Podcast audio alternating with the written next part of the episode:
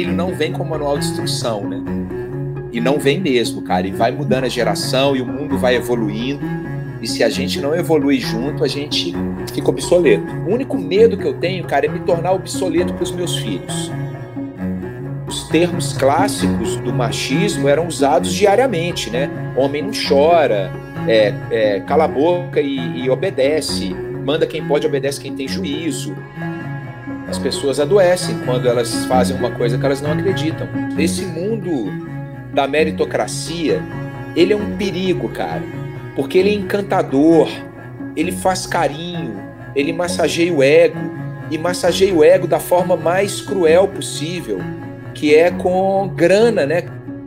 Esse papo de que quem é branco tem privilégio, é, se pode usar o seu privilégio para causa antirracista, para causa antifascista, para causa anti alguma coisa, tem que ser usado.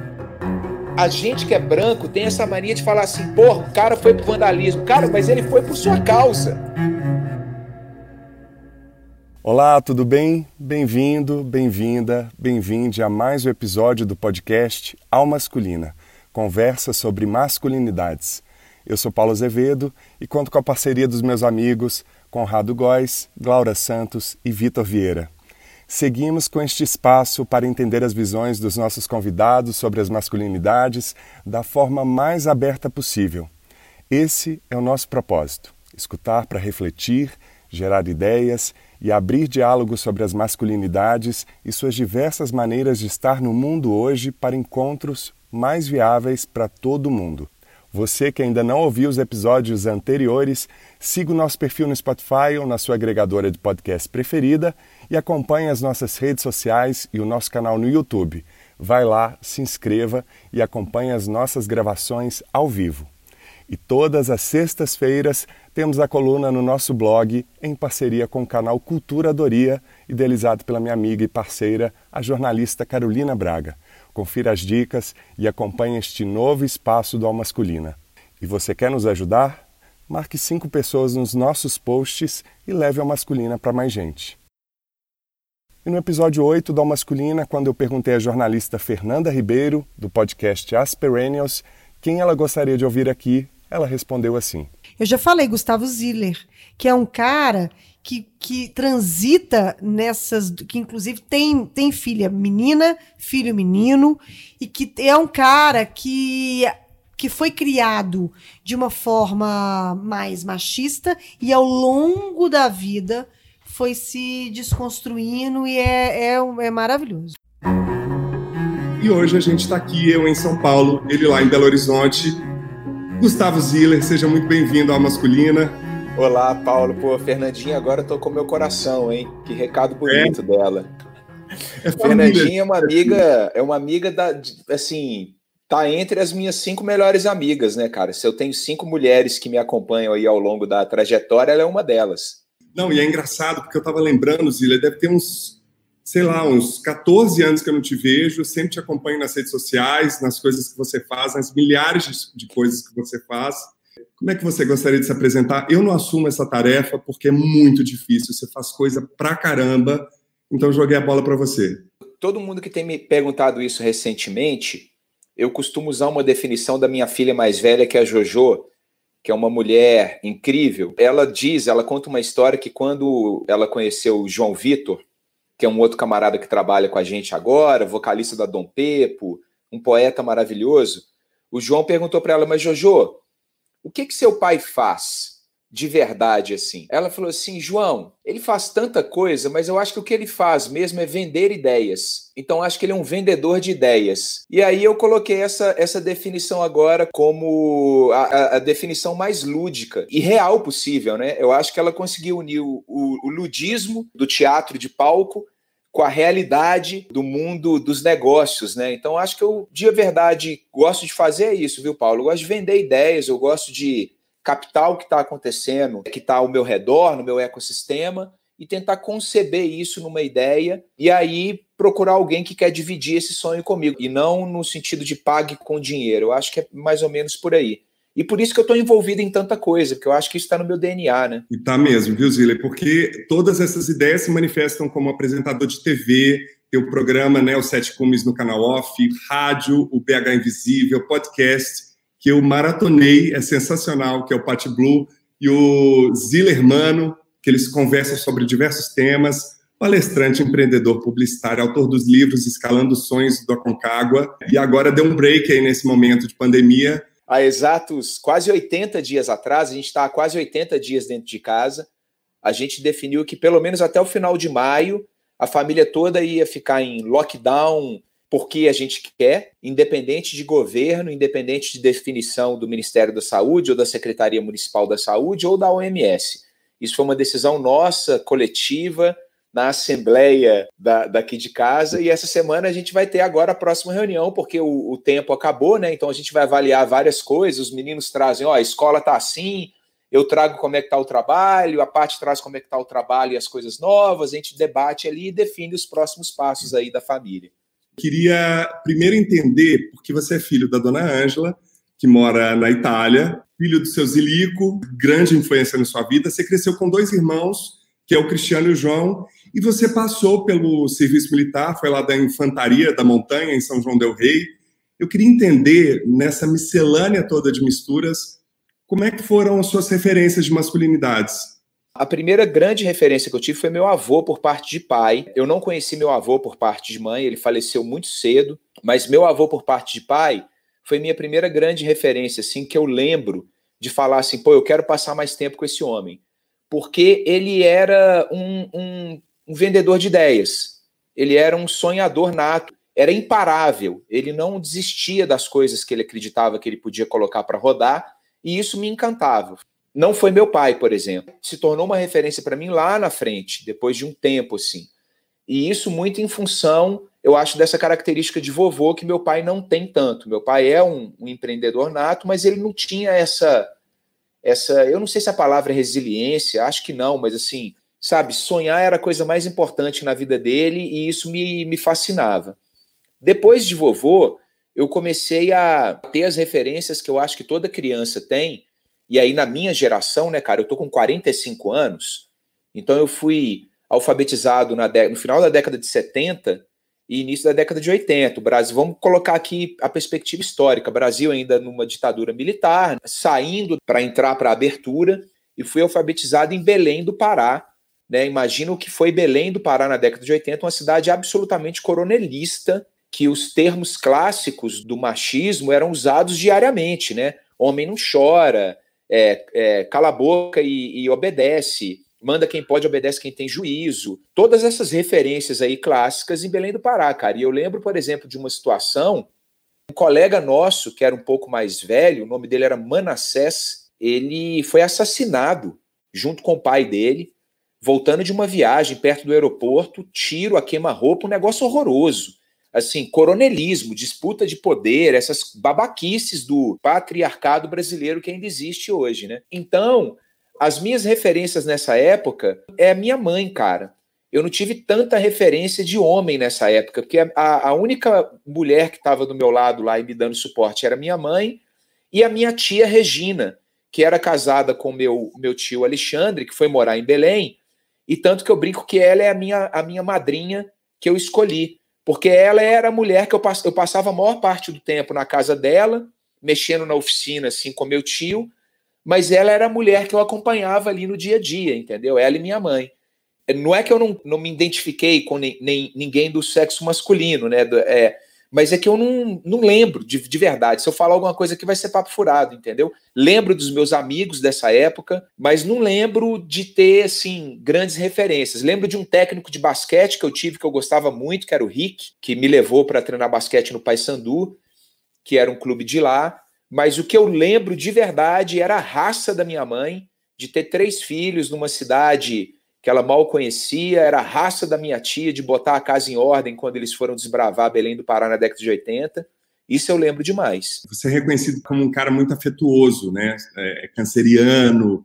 Você acha que isso explica um pouco dessa, dessas influências é, com essa energia feminina, assim, independente do gênero, esse lugar das mulheres é, muito presentes na sua formação? Cara, acho que sim. Para quem acredita, imagina o canceriano mais canceriano possível, né? Imagina que eu sou canceriano com ascendente canceriano, não ascendente canceriano, com alma canceriana e tudo mais. Então tem, é, é muita emoção mesmo, né? Eu, eu, choro fácil demais, cara. Me emociono muito fácil. Acho que tem a ver com essa influência feminina na minha vida. As minhas tias foram muito fortes na minha vida, né? Quando eu, eu vinha passar férias em Belo Horizonte, eu era recebido pela minha tia. As minhas vós são muito presentes na minha vida. A minha avó materna, que é a minha avó que está viva hoje, né? Dos meus quatro avós, a minha avó materna está viva, está com 90 e poucos anos de idade. Ela é uma super referência para mim, de mulher forte também e tal. Colocando em perspectiva, Paulo, eu arrisco a dizer que foram até mais referências femininas do que masculinas. É claro que eu tive as minhas referências masculinas também, né? A minha geração é muito machista, né, cara? Até hoje eu costumo brincar que eu sou uma cobra, assim, que vai tirando aquela escama e colocando uma escama nova. E toda hora que eu dou, uma, eu dou um fora, assim, que eu percebo na hora, que a galera me dá um tapa na cara e eu dou essa liberdade, cara, eu fico sem dormir, Paulo. Quando eu dou uma manota com essa geração mais nova, bicho, minha noite é horrorosa. Eu fico uns três dias refletindo.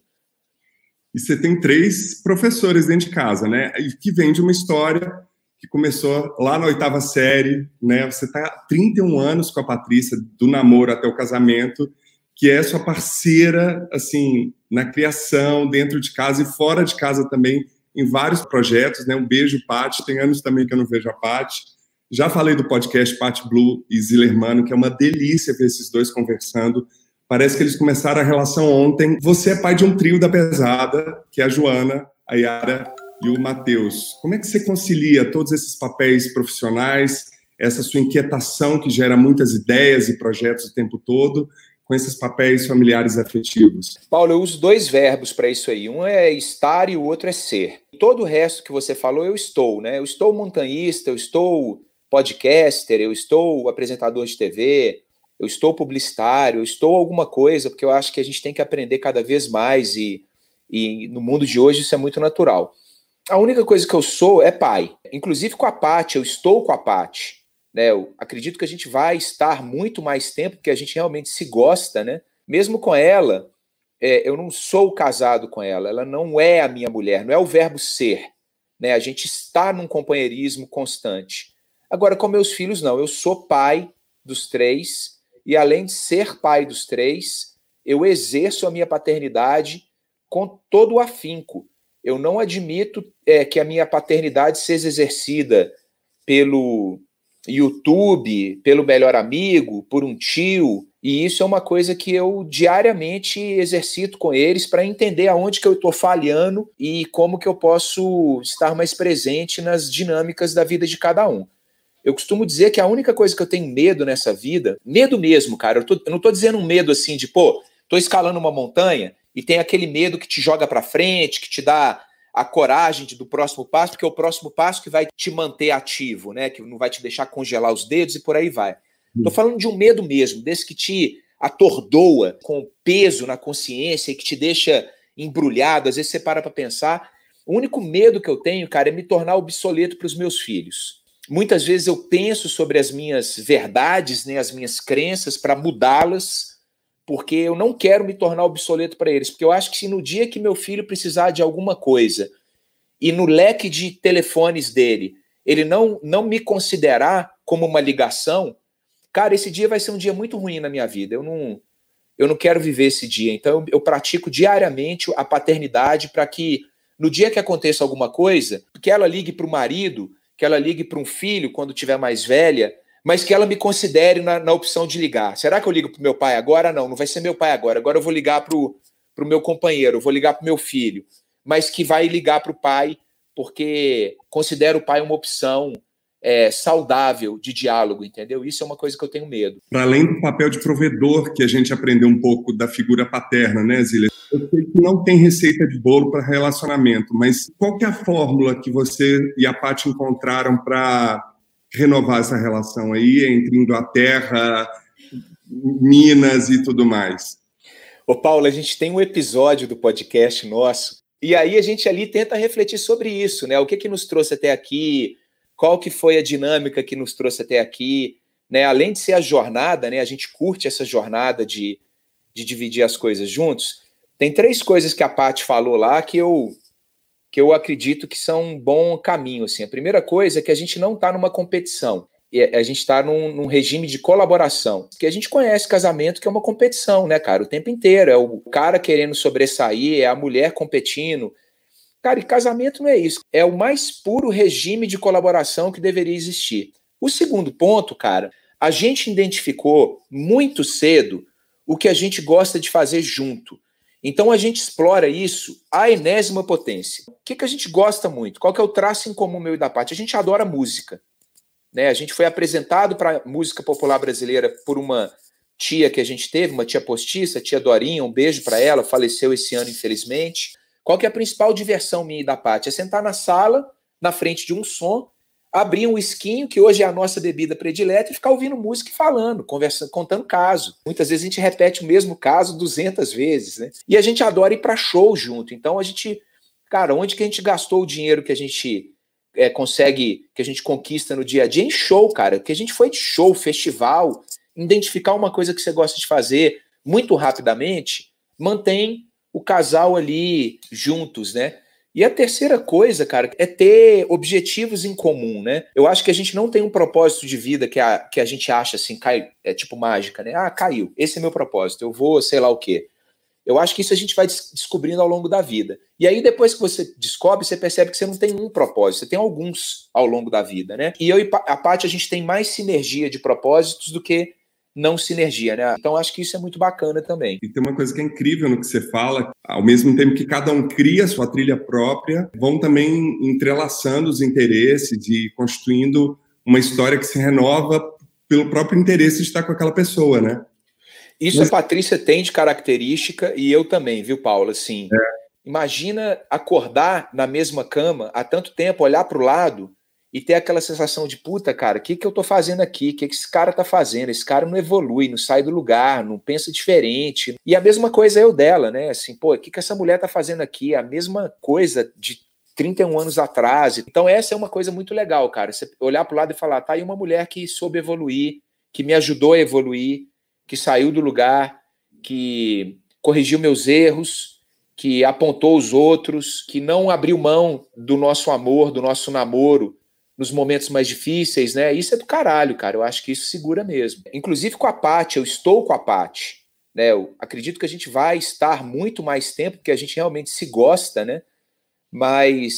E te acompanha num momento super delicado da sua vida, que em 2012 você teve ali uma situação limite que te proporcionou uma virada e te levou para o montanhismo. Conta um pouco como é que foi esse momento e mais ainda, Zila, eu queria que você falasse um pouco de como que você lidava como empreendedor com esse mercado dominado por uma competição extremamente agressiva, uma pressão de alta performance, de muita informação, de se manter atualizado o tempo todo, ainda mais numa área de tecnologia que se atuava, né? A gente, eu tô aqui em São Paulo, eu vejo o ritmo e a obrigação, inclusive de gente muito jovem, é, para ser capa da exame, da dinheiro, da você SA. Cara, eu, eu adoeci. As pessoas adoecem quando elas fazem uma coisa que elas não acreditam. Aqui eu preciso tomar um cuidado, porque foi um período na minha vida que eu evolui bastante. Né? Eu aprendi muita coisa. Não me arrependo de ter passado por isso. Não, não posso me arrepender. Eu estou aqui hoje por causa disso. Então não dá para falar assim, ah, eu quero apagar da minha vida, eu não construí nada nesse período. Não é isso. Mas eu adoeci, cara. Com burnout, não foi? Com burnout, que hoje é uma doença que está na árvore da, da depressão, né? na árvore das síndromes de pânico, ansiedade.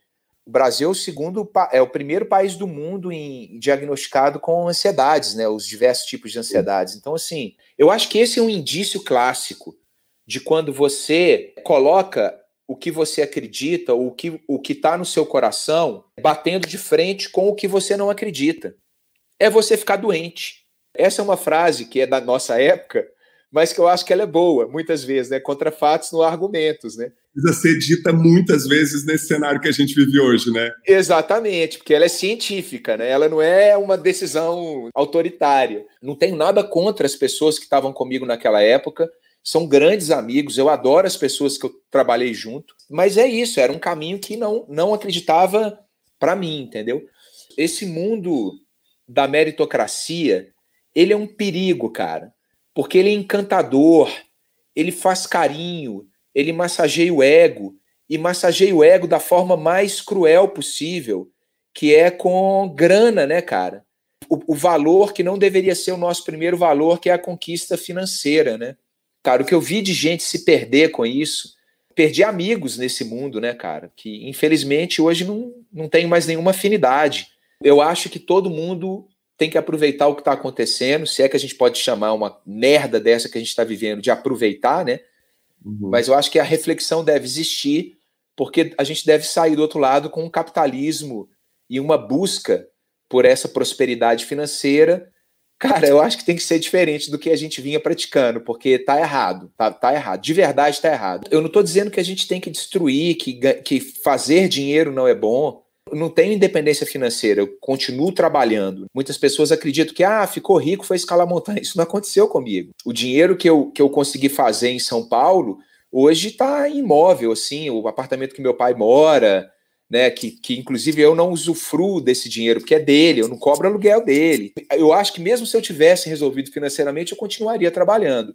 A gente precisa dosar melhor o papel do dinheiro nas nossas vidas, porque de verdade, esse mundo meritocrático Faria Lima é ruim, a parte ruim essa a gente deve tentar eliminar de forma consciente, saudável e trazer essa parte ruim para a parte saudável da coisa, porque existe a parte saudável da coisa.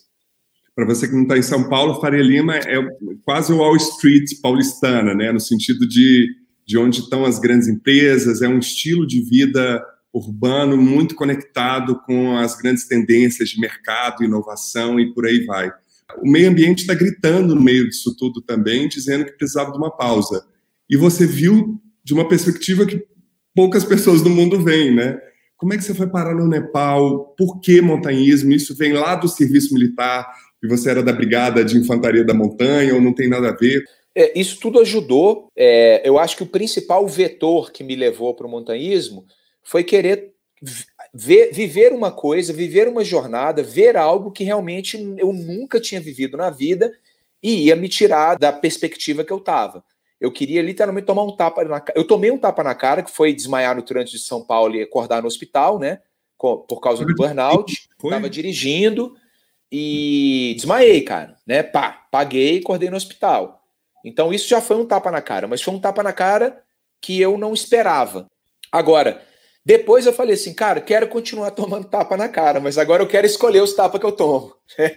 Aí foi o conjunto da obra. Um amigo meu, que é o Caio Vilela, é, falou: cara, vai para a montanha, cara, vai para o Everest, vai para o Himalaia, vai para o Butão, vai ficar dentro de um mosteiro com, com 20 monges refletindo. Aí você precisa, porque o resto você já viu, assim, vai ver uma coisa que você nunca viu na vida, né? A minha primeira ida para o Nepal foi literalmente uma ida de curioso, mudar a perspectiva, de ter contato com uma cultura muito diferente da nossa, da ocidental, uma cultura que dinheiro está longe de ser prioridade, está né? Tá longe de ser algo material, comprar um carro novo ou ter dinheiro no banco, né? Eles têm outras referências como, como prosperidade, né?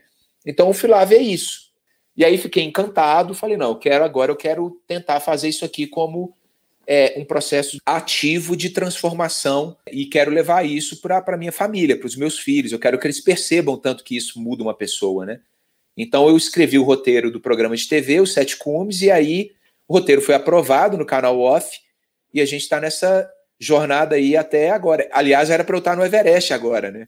Eu estava em janeiro desse ano, de 2020, lá no Nepal, treinando, né? Fiquei quase 30 dias lá com o Gabriel, que é meu parceiro de montanha que é uma baita referência masculina que eu tenho hoje. O Gabriel é uma figura incrível. E a gente ficou lá treinando um belo dia. A gente viu a pandemia se alastrar pelo mundo, a China fechando tudo, a coisa chegando perto da fronteira. A gente falou, cara, vamos embora para o Brasil, porque se a gente não for agora, eu acho que a gente não volta. Isso aí vai ficar grande. Aí a gente antecipou nosso voo e, puf, viemos embora para o Brasil.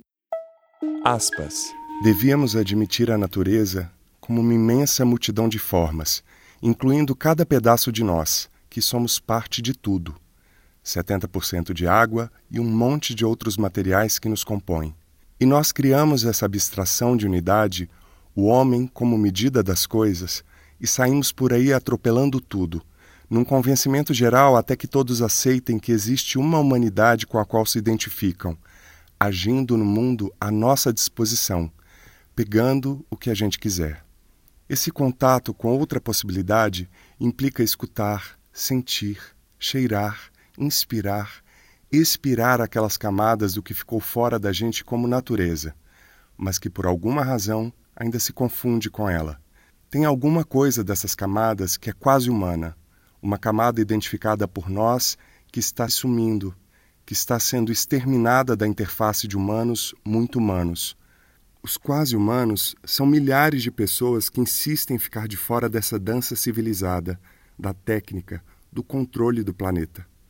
E por dançar uma coreografia estranha, são tirados de cena por epidemias, pobreza, fome, violência dirigida.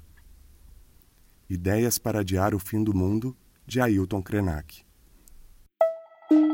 Eu já ouvi você falando do termo treinadores de cabeça. Você faz análise e terapia? Onde é que você busca apoio para além das montanhas quando você precisa de, de, de, alguém nos momentos de aperto, de aconselhamento? Eu fiz muito, eu fiz terapia ali na, na minha adolescência com a Beatriz, um beijo para ela. Depois eu voltei a fazer algumas sessões logo quando eu fui diagnosticado com burnout, aí em São Paulo, mas aí não voltei mais desde então. Mas, cara, o esporte que eu pratico, os grandes montanhistas, né, os profissionais do esporte, dizem que montanha é 70% cérebro e 30% preparação física, o que não quer dizer que a preparação física tem que ser meia boca, não é isso. Você tem que estar muito bem preparado fisicamente. Mas depois que você alcançou isso, é resiliência mental, preparação para tomar o tapa na cara que você espera e o que você não espera aí você vai tomar os dois tapas na cara, né? Então, eu procurei ajuda profissional de treinamento de comportamento e emoção, né? Que me acompanham, que é o Fernando Gonçalves e o Márcio Libar. Além, de, além dos dois, tem algumas pessoas da, da equipe deles que estão ali comigo, eles criam experiências para esses treinamentos acontecerem. Eu tenho algumas pessoas que eu me inspiro, que são referências né, em, em, em treinamento de cérebro. Um deles é o Carlos Burli, que é um surfista de ondas gigante. Gosto muito de, de ouvir as, as propostas que ele tem de treinamento de cérebro. Hoje, no momento que a gente vive, a gente está vendo tanto que é importante o cérebro, né? Tanto que é importante a gente ficar na trilha. A palavra não é positivismo, mas a trilha do. Da conexão, da, né? É, total, né, cara? Que eu acho que isso salva, né? O cérebro salva em alguns momentos, né? eu acho que até para colher as, as nuances de estar nessa situação. Eu, pelo menos, eu tenho vivido flutuações de humor e de angústia e, enfim, é, de uma série de emoções que, hora você fala, ufa, estava precisando desse tempo mesmo, e hora você fala assim, quando que isso vai acabar? O medo, né, de, que, que, que assola a gente o tempo inteiro. Você viveu alguma situação muito crítica em que todo esse conhecimento que você tem te serviu e te apoiou? Cara, na montanha eu, eu vivi algumas vezes, né? Uma que caí numa fenda, né? Numa, numa greta, voltando da, do ataque ao cume do Denali, no Alasca. Eu saí de lá por causa de treinamento de cérebro, não tenho dúvida nenhuma, né? É, não me machuquei, obviamente, não foi um acidente grave, mas foi um acidente que se eu não tivesse, se eu tivesse entrado em pânico, ou se eu tivesse tomado algumas decisões erradas, aí ele poderia ter sido alguma coisa um pouco mais grave, mas não foi. Eu já passei por algumas situações pessoais, né, bem dramáticas. Essas flutuações de humor que você está dizendo, eu tenho. Quando eu fiz a terapia, ali na, no início da adolescência e no final dela, foi por causa disso. Eu tenho de vez em quando, hoje são menores os, os momentos, né? Mas o Matheus, meu filho, brinca que quando é lua cheia, né?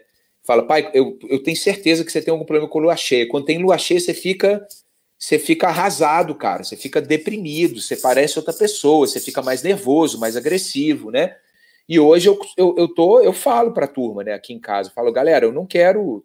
O papai tá indo pro quarto, eu vou dormir, eu vou tomar banho, eu vou fazer outra coisa para não agredir ninguém. Eu, eu tô num momento que e aí a turma respeita, fala: não, ele entrou naquele momento que ele precisa sair desse momento. Pelo menos a minha terapia me ajuda muito a entender essa percepção.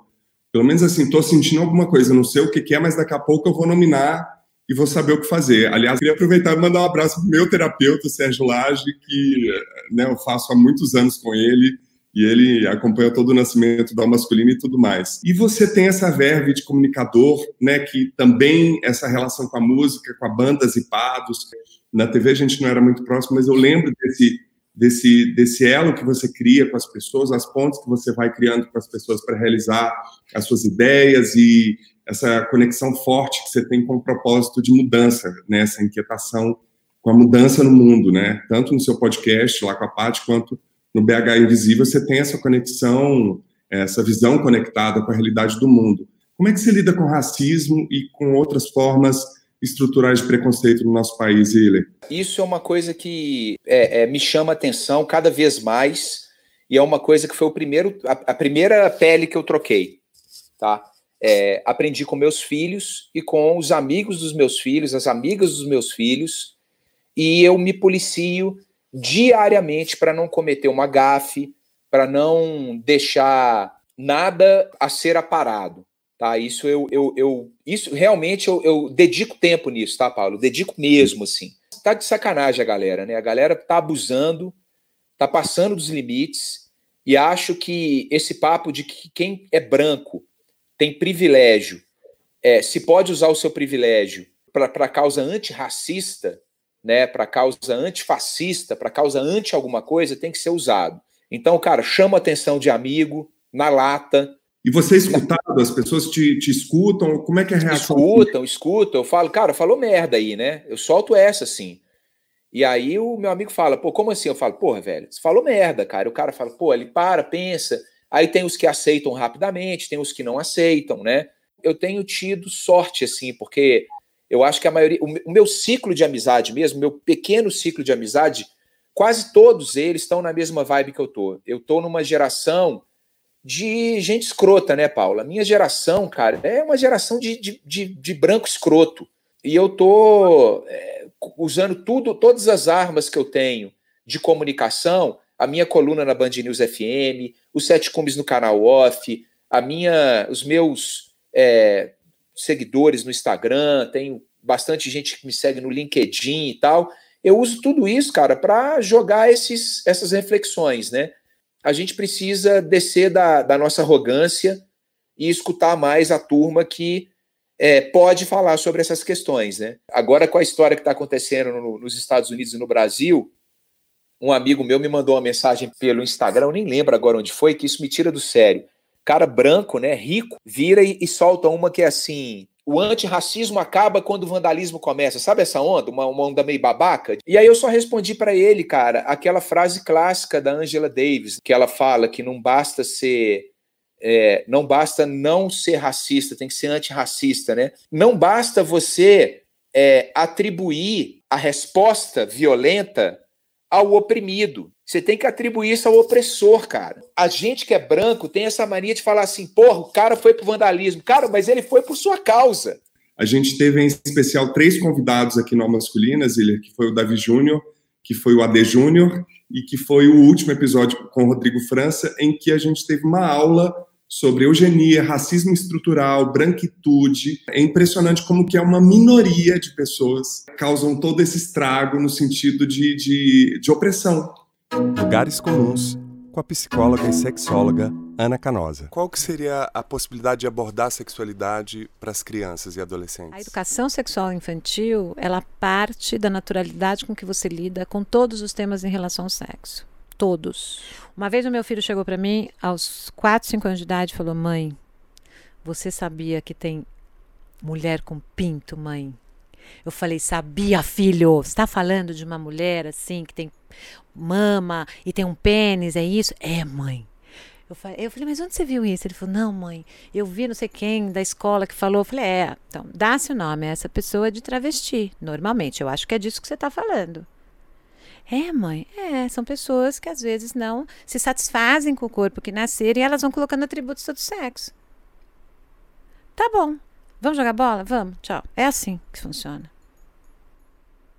Do meu filho aos 5 ou... anos, para entender o que é transgênero e que travesti é uma expressão transgênero, eu não preciso explicar tudo. Mas eu parto da realidade dele. Então não dá, eu não vou entrar numa discussão com ele se é mulher com pênis no sentido semântico do termo, da travesti, não. Mas o que ele está me fazendo, é o que ele está me trazendo é uma figura. É uma figura de uma mulher com pênis, que se assemelha a uma figura de travesti. Tá bom, eu vou dizer para que existe, é isso, ponto. Assim como existem homens gays, assim como existem mulheres lésbicas. Assim, então é isso que acontece. Eu acho que você vai trazendo para a criança a naturalidade das questões sexuais. Então lá eles discutindo no meu almoço lá. Ai, porque o fulaninho gosta da fulaninha, fulaninha não sei o que, não sei o que. Ai, mas o fulaninho não sei, o que. Falei, é, e tem algum menino que gosta de algum menino? Aí os dois olharam para mim. Ai, aí o meu filho falou assim, mãe, nem todo mundo é homossexual, mas porque eu, é, porque eu faço tanto essa, essa questão de introduzir a possibilidade da homoafetividade, que ele falou, mãe, nem todo mundo é gay, mãe. E não Falei, necessariamente ele vai ser. Meu filho, eu não estou dizendo que todo mundo, eu só estou dizendo que se tem homens que desejam homens e gostam de homens, eu estou perguntando se tem alguém que gosta de algum menino. E se tem alguma menina que gosta de alguma menina, É ué. porque eu nunca vi nenhuma história de uma mãe que falasse para uma menina, falou assim, olha filha, aquela menininha tá te olhando. Ou, Pois olha... é. Eu falei, e aí? aí? Aí um olhou pro outro e falou assim: e aí, tem algum menino que gosta de algum menino? Eles pararam para pensar: não, acho que não, mãe, acho que não. Por enquanto a gente não sabe, tá bom. O que eu queria fazer era introduzir na linguagem dele essa possibilidade. Não por ele, mas por existir. Meu filho tem primo que é gay. E aí? Qual a questão? Então, eu tenho que trazer isso para ele com a maior naturalidade possível para que ele possa ou se entender, eu não sei qual é, vai ser a orientação sexual dele, ou entender os amigos, as pessoas ao lado, e que ele não entenda isso como uma coisa horrorosa. Porque eu não quero que ele entenda. Eu não quero. Eu quero que ele entenda a sexualidade da natureza das pessoas, que as pessoas tenham dire o direito de expressarem a sua atração.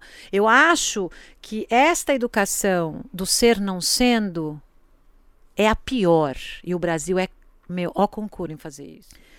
É, existe um, um, documento de educação de final do século XX, que é, é, era uma proposta, Educação Tesoura Descobrir, não me lembro se era, bem da, se era da Unesco, que ele colocava quatro tópicos de aprendizado como, como importantes para uma educação saudável e efetiva.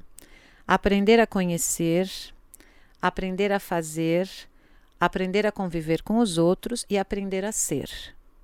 Então, eram quatro tópicos de educação. No Brasil, é assim: quando a gente vai tratar de orientações sexuais é, não muito aceitas ou de identidades não binárias, o discurso é: ah, eu até. Você pode até ser gay, mas não pode dar mão dada na rua e beijar na rua, tá? Isso é ser não sendo. I'm sorry, galera. Desculpa, não gosta? Aguenta, vai fazer terapia, trabalhe-se. Porque a gente não pode negar expressões afetivas de ninguém. Eu não posso dizer para você que eu aceito você como gay e dizer que eu não quero que você se beije na rua. Não existe essa possibilidade. Porque isso é castrar metade de você, a sua afetividade. O que, que é isso? É ser não sendo. Você está falando, eu estou pensando no número de casos de violência. Total, isso começa dentro da família. Então a gente vai construindo pessoas que com autoestima baixa, inseguras, que não sabem se colocar no mundo, porque o tempo todo nós estamos dizendo para elas, seja não sendo. E aí, isso tanto na questão da sexualidade quanto na questão da sua própria identidade, da sua expressão comunicativa, de quem você, o que, que você pensa, o que, que você quer falar, né? Como é que você quer se colocar no mundo. Não dá, né? Para mim, isso é a pior. Isso é. A educação brasileira é assim ainda. E, principalmente nessas questões da sexualidade. A psicanálise já fala que uh, o impulso da sexualidade ou a pulsão sexual é uma pulsão libidinal. Então, ela não está a serviço só da genitalidade. Ela é a sua maneira de se colocar no mundo, ela é uma pulsão criativa, ela faz parte da pulsão de vida. Né? Então, quando você fala da dimensão do prazer, a dimensão do prazer é muito grande. Então, a dimensão da pulsão sexual é muito maior. Da excitação. Você não fica excitado só com uma cena sexual, você fica excitado, entusiasmado. Quer dizer, essa excitação vira um entusiasmo por alguma coisa, por uma coisa criativa. Então, a sexualidade, ela também ela vai envolver outros aspectos. Você não precisa fazer sexo genital para ser sexualmente uma pessoa tranquila ou tendo a sexualidade no seu projeto de vida. Conheça mais sobre o trabalho da Ana. Acesse anacanosa.com.br. Você já conhecia o trabalho dela, Ziller? Não conhecia, achei genial a fala dela. A gente precisa educar nossos filhos desde cedo para isso, porque são duas coisas muito diferentes. Você não transa com qualquer mulher. Você transa com quem você sente atração. Isso eu estou falando porque eu sou cis, né? Eu sou um, um homem cis, né? Mas assim, se você não é, se você é homossexual, se você é bissexual, enfim, cara, você transa com quem você tem atração. No dentro da pessoa, né? Para começo de conversa, né? Exatamente, né, cara? E eu aprendi muito isso com meus filhos, viu, Paulo? Assim, e vendo essa geração deles, né? E que bom que é assim hoje, porque é assim que deveria ser desde sempre, né? Porque todo mundo ia ter menos culpa, no mínimo. Então, já que o assunto é seus filhos, tem uma pessoa aqui que mandou uma pergunta para você. Oi, Ziller. Oi, Paulinho. É uma alegria poder participar com vocês aqui nesse episódio do Alma Masculina. Fico muito feliz porque são dois queridos, tanto Paulinho quanto Ziller. E eu queria fazer uma pergunta. É, Ziller, eu já te conheço há muitos anos, sei como é a sua criação da Trinca da Pesada, mas eu queria que você nos respondesse, nos contasse como é essa criação com duas meninas, um menino a questão do feminismo, do machismo, do feminino, do masculino. Como é que você lida com isso? Eu já posso imaginar, eu já sei, mas eu queria que você nos contasse um pouquinho sobre como é que você lida com isso, você e Pat Blue, na casa de vocês. Um grande beijo e tchau.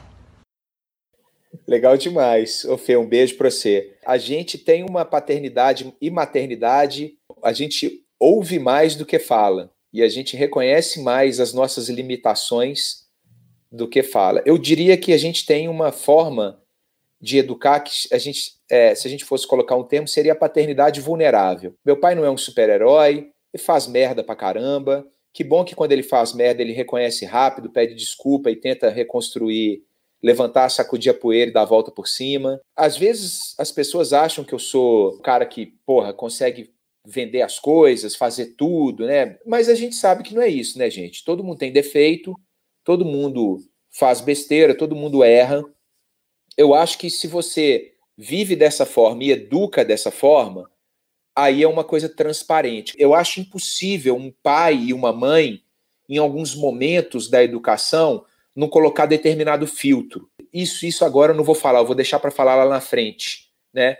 Eu, eu seria leviano de dizer que a gente não faz isso que a gente faz, tá? Mas eu acho que é uma, é uma educação e uma entrega muito mais transparente, muito mais conversa comigo, me diz diariamente o que, é que você está sentindo, para evitar que eles evoluam e cresçam com culpa, né, cara? Isso eu tenho certeza, viu, Paulo? As culpas que a gente tem normalmente são culpas que os pais carregam. Só que eles transferem para a gente essas culpas. Eu, eu e a Paty, a gente, a gente tenta é, não botar nas costas dos nossos filhos as nossas culpas, porque, pô, cara, isso não tem nada a ver com isso, né? Você sendo pai de um menino, é, primeira pergunta é se tem alguma diferença no tratamento entre criar e educar a Yara e a, a Jojo e o, o Teteu, e como que foi você olhar para o Matheus e ver que é uma outra geração e que você teria a chance de abordar assuntos com ele que seu pai jamais teve. Meu pai não era um cara de conversa, ele, ele é muito fechado até hoje, ele não fala as coisas, né? E isso eu acho uma pena, porque é um cara tão. É, tem uma compaixão tão grande, é um cara que tem uma generosidade que talvez seja a principal característica dele, e isso eu admiro muito nele, foi a minha referência nele. Talvez seja um dos caras mais generosos que eu conheço não só uma pessoa, não um homem ou uma mulher, é uma pessoa viva, das mais generosas que eu conheço, que eu já conheci na minha vida. Agora, com Mateus, foi muito diferente, porque ele foi um homem educado numa casa de mulheres muito presentes, mulheres fortes, a começar pela mãe dele, e nas escolas que ele passou, em escolas que as vozes femininas são tão importantes ou mais importantes que as masculinas. Então, para o Mateus, tem alguns temas que para ele não é tema. Para mim é. Vou te dar um exemplo com a palavra feminismo. Não, não é um tema para o Mateus feminismo. Para ele já é isso, já ele já entende isso, já é tudo igual. Ele não admite que as amigas dele sejam tratadas de forma diferente. Quer ver uma coisa babaca que a Paty falou outro dia no nosso podcast?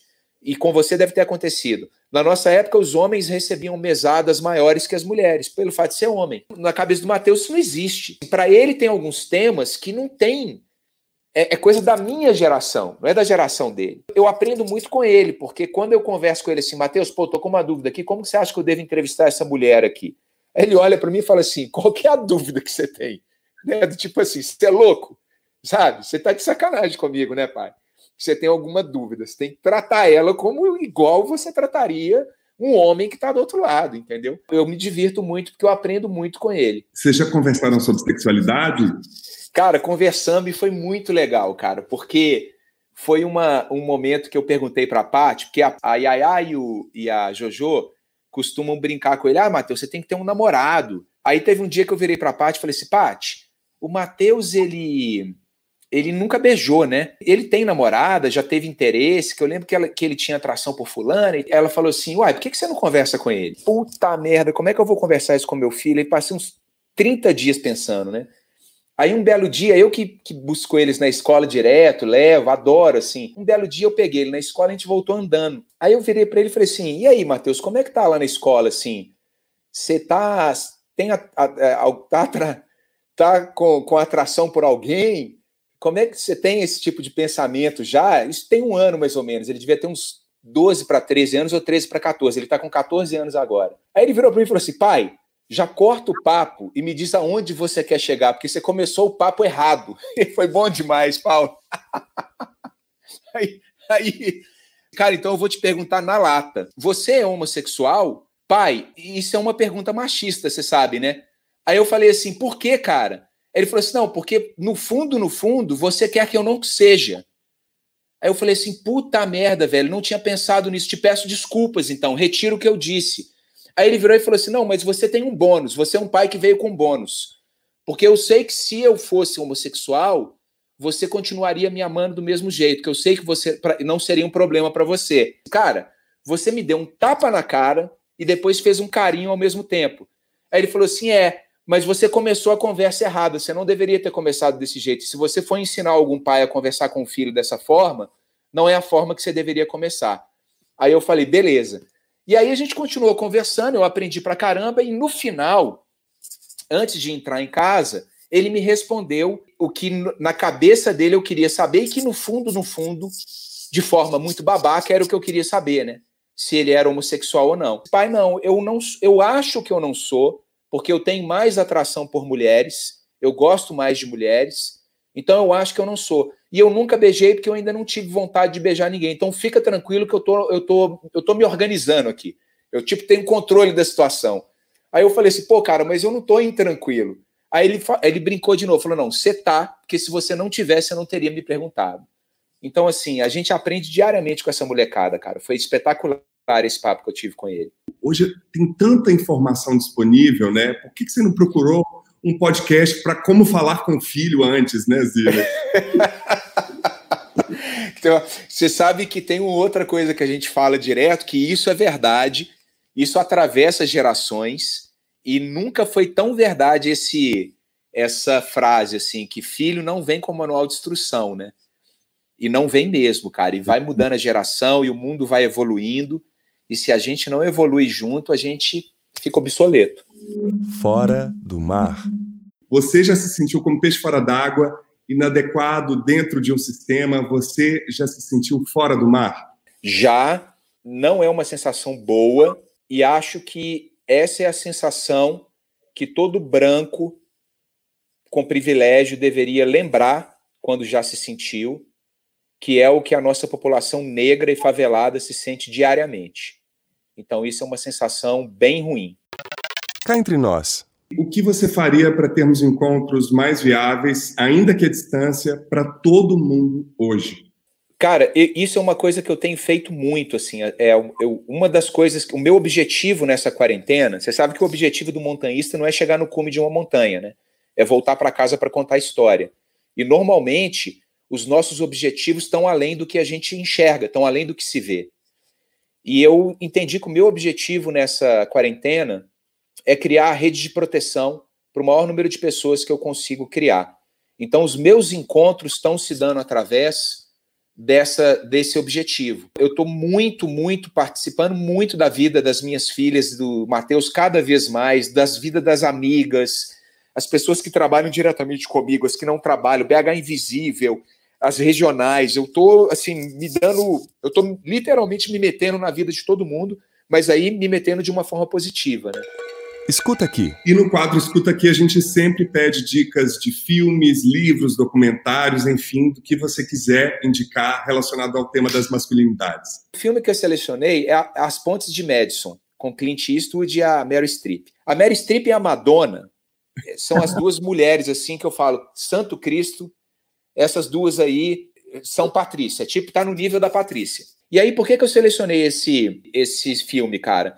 Porque foi a primeira vez que eu vi o Clint Eastwood num papel que não era do, do macho Rambo que fala meia dúzia de palavras, tira uma arma maior que o braço dele, mata 200 pessoas, durão, aquele durão americano, durão, o homem branco durão, né, esse o cafajeste, né, o, o escrotinho, um cara que precisa ser estudado, né, porque transformou a carreira dele de um jeito e se mostrou um cara muito mais completo e amplo do que o, o Dirty Harry, né? É um filme que trata de masculinidade sobre esse aspecto, né? E, e, e outros aspectos também. É um filme lindo, né? É uma história de amor, né? enfim, não vou contar, mas é, para quem teve essa, essa sensação do Clint Eastwood durão, é a desconstrução dele, né? Eu acho genial. Né? E se eu não me engano, é o primeiro filme que ele dirige. Cara, um disco para você escutar. Esse eu, esse eu selecionei assim, pincelado porque eu li a história desse disco recentemente. Ouça Nervos de Aço do Paulinho da Viola. Esse é um disco também que inverteu essa história de, do homem perfeito, né? Porque foi um disco lançado em, em, no início da década de 70, se eu não me engano, em 73, e a capa do disco é o Paulinho da Viola, dele chorando, lágrimas gigantes assim saindo do olho dele, e ele com um buquê de flores na mão, em prantos, a capa do disco é incrível. E é um disco que é, é o disco que ele sai de uma separação muito marcante na vida dele, né? Que ele não queria, inclusive. Você escuta essa dor no peito do cara. E um outro disco que vai na mesma linha do Paulinho da Viola é o disco do Otto, Certa Manhã Acordei de Sonhos Intranquilos, que ele faz quando ele termina a relação com a Alessandra Negrini, né? Quer dizer, a Alessandra Negrini termina a relação com ele. A primeira música é espetacular, né? Que é aquela do Uma Bela Noite, você fudia de noite, de dia. Cara, é uma declaração de amor, né? Aí tem o Leite, o Leite Derramado, Janaína, Crua, que é essa primeira música esse disco do Otto é espetacular, é uma obra-prima da música brasileira, né? Então eu separei três documentários disponíveis na Netflix. O primeiro é Feel Rich, produzido pelo Quincy Jones III, que traz conversa de músicos e atletas sobre práticas holísticas de bem-estar que englobam corpo, mente, espírito, para provocar a geração hip hop a se tornar uma influência positiva. Isso porque a maior parte das crianças que crescem em regiões de baixa renda sofrem com ausência paterna, como aqui no Brasil.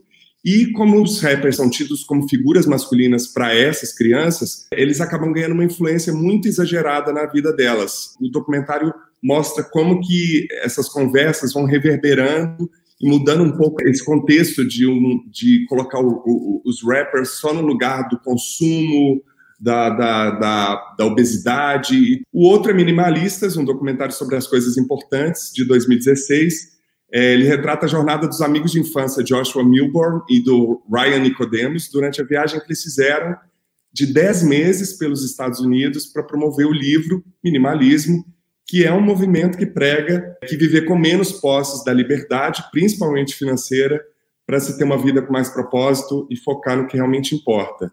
Passar mais tempo com a família e amigos, buscar um emprego no qual é possível ter maior satisfação, e tudo isso que eles construíram, esse filme, o documentário, veio depois de cinco anos que eles largaram uma vida muito bem estabelecida, em que ganhavam 50 mil dólares para viver com mais satisfação e menos coisa. Eu achei essa dica tudo a ver com vários pontos que você trouxe aqui, e para esse momento de, de distanciamento social e quarentena, eu acho que todo mundo está vivendo algum tipo de luto, né? O luto da realidade que vivia, o luto de uma série de coisas. Quem puder é, e tiver brigando muito com, com essas perdas, talvez esse documentário seja uma boa pedida.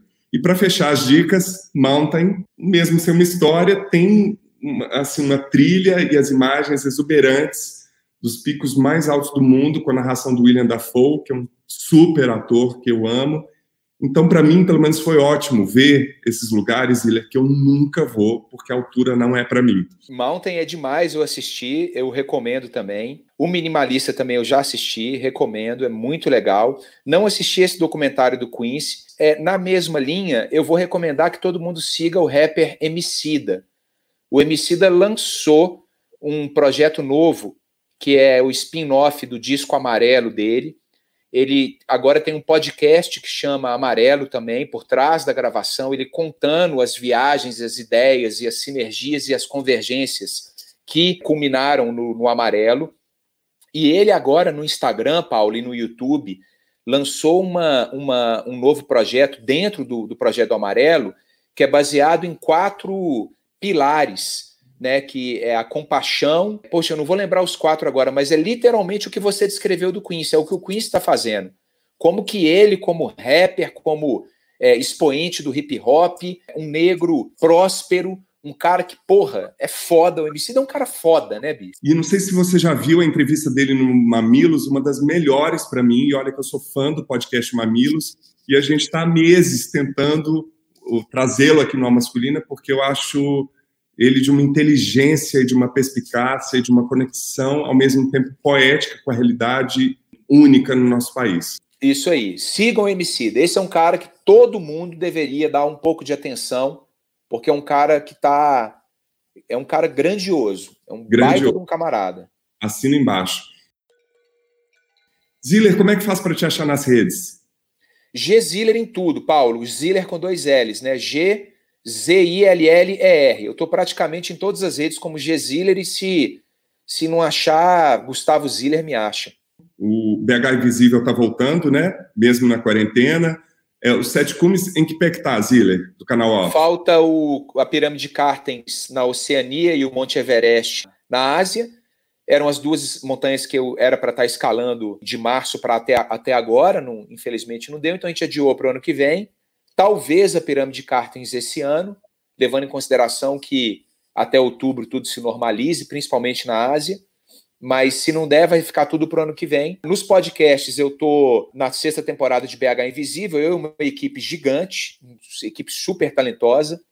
Podcast da Pat Blue, que é o apelido da Pat Zilermano, tá muito legal de fazer. É sensacional, gente, é uma delícia. E aliás, eu tenho uma pauta para sugerir para vocês, que é Por levar favor trio da pesada, a trinca da pesada, para entrevistar vocês. Eu acho que vai ser um, um, programa maravilhoso que tem tudo a ver com essa conversa que a gente teve aqui hoje. Muito bom. A gente vai fazer esse programa. Você deve ser a terceira ou a quarta pessoa que dá estoque. Esse a gente vai fazer. E o outro podcast que eu tô como convidado, comentarista convidado fixo, é que a gente voltou com a Rádio Savassi, né? Que foi uma rádio que a gente fundou no, no início da no final da década de 90, início dos anos 2000 e o Dinizinho, que é o nosso host, que é jornalista, amigo nosso das antigas, a Fernanda também conhece, comanda um talk show que eu sou um dos convidados e o DJ Prosa, o Léo Soares, é outro convidado e a gente fala de um monte de coisa, mas principalmente o fio condutor é música. E esse podcast chama Trabuco. Ziller, quem você gostaria de indicar para ter essa conversa aqui no Masculina? Emicida. Putz, grila. Agora a gente vai ter que ir atrás dele, Paulo. Você me manda esse trecho final porque eu conheço, eu tenho, é, eu tenho o celular dele, é que eu não incomodo, eu fico sem graça. Mas eu vou chegar nele através de um super amigo em comum que a gente tem e vou falar assim, pô, manda só esse trechinho final aqui pro Emicida, do momento que, que eu falo do, do projeto dele, que você fala que você está tentando, quem sabe ele não aparece aí. Vamos, vamos tentar. Vou te mandar já. Emicida, a gente está tentando falar com você, inclusive através do Pedro Seiler, um grande amigo lá do Queremos, do Rio, que você também deve conhecer, um projeto lá do Rio de música incrível. Então, Emicida, indicação de Gustavo Ziller, apareça, será muito bem-vindo e será uma honra te receber aqui na Masculina. Ziller, muitíssimo obrigado. eu tenho desde o início uma ótima memória de você, do seu bom humor, do seu dinamismo, do seu carinho, do afeto dos amigos que a gente tem em comum por você, do carinho da Cris Brandão, minha amiga de muitos anos, que é sua cunhada, cunhada. Pati. Enfim, é uma delícia poder realizar um espaço como a masculina para receber pessoas como você. Cara, eu agradeço demais, adorei participar. Um beijo para Cris, um beijo para tia Cecília, mãe da Paty, da Cris e do Rodrigo. Aliás, a tia Cecília é uma baita influência que eu tenho na vida. A tia Cecília, cara, não dá nem para falar que eu choro. Essa é a minha é uma referência que eu acho que tem 31 anos que eu conheço a Paty. Tem 31 anos que a tia Cecília é uma referência para mim. Ela não teve, ela é atemporal e acho que vai continuar assim até o até até quando for. Conta para o pessoal que está ouvindo a gente quem que é a tia Cecília é a mãe da Patrícia, minha, é minha sogra. Mas eu chamo ela de tia Cecília desde que eu a conheci, cara. Isso é incrível. Desde os 14 anos de idade que ela é minha tia. Ela é minha tia, ela não é minha sogra. Ela é, de verdade, ela é minha tia. É a tia que eu escolhi. Maravilhoso. Ziller, muitíssimo obrigado. Namastê, um beijão para todo mundo. Beijo para todo ouvinte aí. No nosso site você encontra todas as dicas dos nossos quadros, além da transcrição do Lugares Comuns e o episódio na íntegra. Anote aí www.concultura.com.br barra almasculina. Continue nos enviando mensagens e comentários e compartilhe a Masculina nas redes. Você nos encontra em diversas agregadoras de podcast, Spotify, Deezer, entre outras e no Facebook barra Almasculina Podcast, no Twitter arroba Almasculina e no Instagram você nos encontra como arroba Almasculina. Gostaria de agradecer muitíssimo a todas as pessoas que colaboraram, em especial os nossos convidados Gustavo Ziller e Ana Canosa. E também não posso deixar de agradecer Fernanda Ribeiro, podcast Asperenials, Roberto Vogel, Soraya Azevedo e também mandar um abraço para o pessoal do Papo de Homem e para o Rafael Matias, de Recife, que fez uma ótima análise a partir das fotos do Vitor Vieira que ilustraram a última coluna do nosso blog. Bom, nosso episódio fica por aqui. O Al Masculino é feito por Conrado Góes na trilha sonora original, gravação e mixagem, arroba Conza01 no Instagram, Glaura Santos na identidade visual e arte, arroba Glaura Santos, Vitor Vieira nas fotos e no registro em vídeo, arroba Vitor Vieira, e eu, Paulo Azevedo, na idealização, roteiro, edição e apresentação, arroba Paulo Azevedo Oficial. Esse podcast é realizado pela Concultura. E você que nos deu o prazer da sua companhia até aqui, muitíssimo obrigado e até o próximo encontro.